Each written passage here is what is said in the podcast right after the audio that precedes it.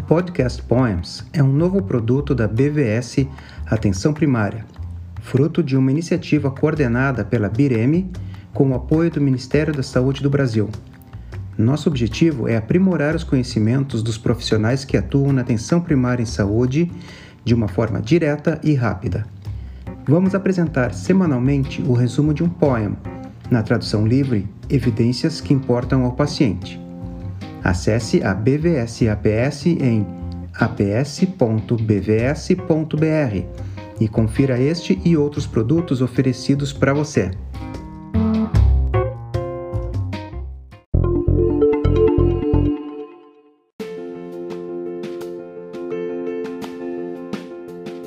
Olá, eu sou Luciano Duro, médico de família e comunidade, mestre e doutor em epidemiologia, e vou apresentar semanalmente o resumo de um poema, na tradução livre, Evidências que importam ao paciente.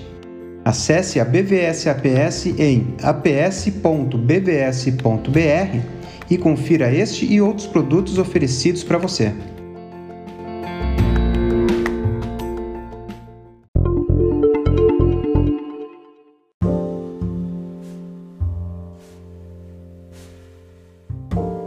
Neste episódio, vou comentar uma revisão sistemática publicada na Cochrane Library em maio de 2020, falando sobre os efeitos da redução de gordura saturada na dieta e suas relações com a mortalidade por todas as causas ou por doenças cardiovasculares.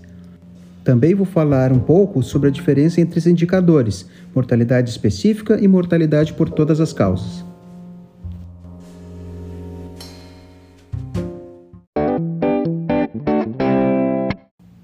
Diminuir a ingesta da gordura saturada reduz o colesterol sérico, mas os efeitos em outros desfechos podem ser menos claros.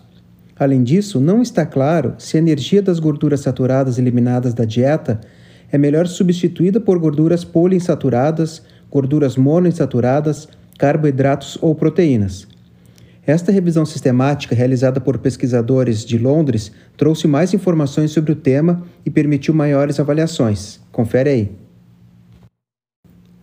Foi realizada uma revisão sistemática nos moldes das revisões Cochrane por pesquisadores do Reino Unido, buscando ensaios clínicos randomizados, comparando a redução na ingesta de gorduras saturadas com dieta habitual ou rica nessas gorduras na mortalidade por todas as causas ou por doenças cardiovasculares.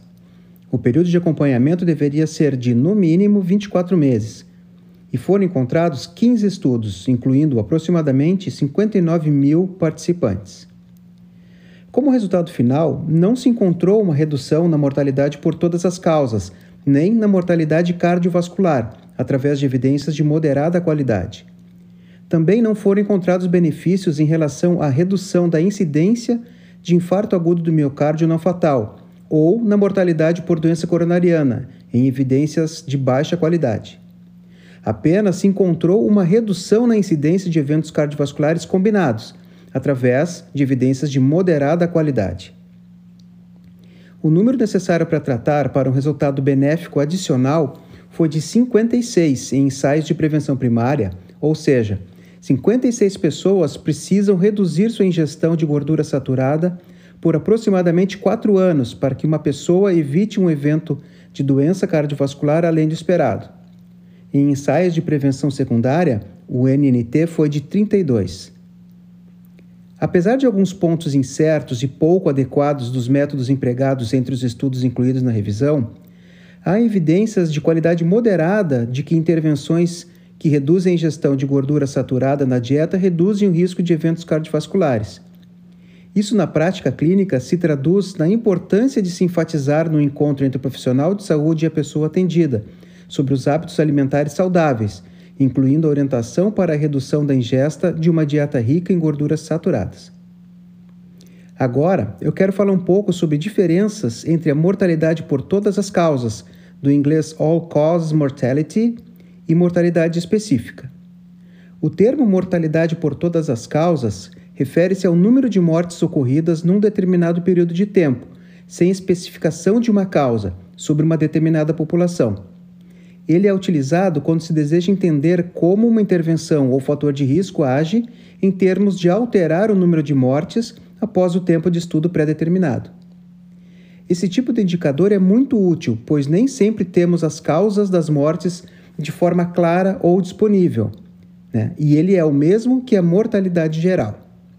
Outro ponto sobre a utilização da mortalidade por todas as causas em ensaios clínicos é quando se sabe a priori que há um potencial efeito indesejado da intervenção sobre as pessoas, considerado um fator de risco para outras mortes, que não a principal estudada. Vamos a um exemplo um estudo em homens com câncer de próstata sobre os efeitos de uma intervenção que sabidamente está relacionada com efeitos indesejados cardiovasculares. Obviamente, o estudo vai buscar informações sobre mortes pelo câncer, mas necessita saber o quanto de excesso há na mortalidade geral por todas as causas, por outras causas. Por exemplo, cardiovasculares, que podem estar associadas à própria intervenção. No caso do câncer de próstata, pode-se morrer com, mas não de câncer.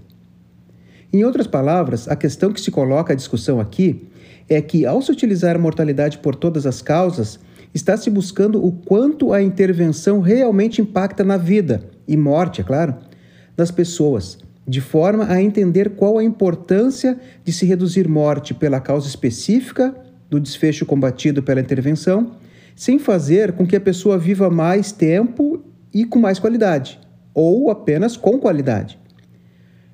Então, apenas muda-se a causa da morte, às vezes mais sofrida pelos efeitos indesejáveis dessa intervenção. Compreender o que significa reduzir a mortalidade específica por alguma causa também é extremamente importante. Até porque é necessário que entendamos o quanto esse indicador também pode ser um bom marcador dos efeitos de intervenção, principalmente em, que, em se tratando de rastreamento.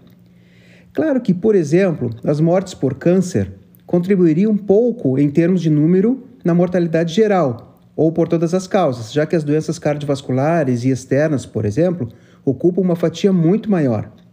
Sendo assim, é necessário que, para se ter um poder adequado, seriam necessárias milhões de pessoas estudadas para se conseguir uma associação estatisticamente significativa o que, em termos de capacidade financeira dos estudos de hoje, é muito difícil, principalmente sem viés de interesse econômico da Big Pharma.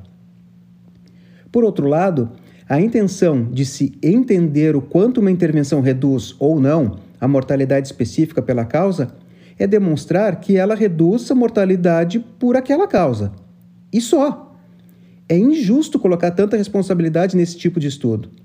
Dependendo do que se está estudando, ao se encontrar uma intervenção com alta eficácia, testes acurados o suficiente para se detectar a doença, como no caso de rastreamentos, com riscos de danos versus benefícios bem balanceados previamente e com métodos bem organizados, é de se esperar que essa intervenção possa trazer mais benefícios do que danos, mesmo não reduzindo a mortalidade por todas as causas.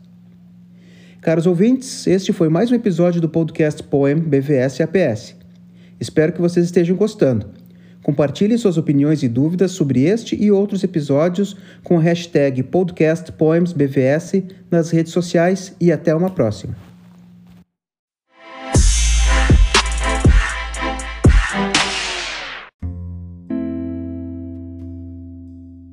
Obrigado a você, ouvinte, por nos acompanhar até aqui. Com produção, roteiro e produção técnica de Luciano Duro. Nos siga nos principais serviços de streaming para ouvir este e outros episódios do podcast Poems da BVS APS. Terminamos aqui um episódio do podcast Poems e esperamos você no próximo.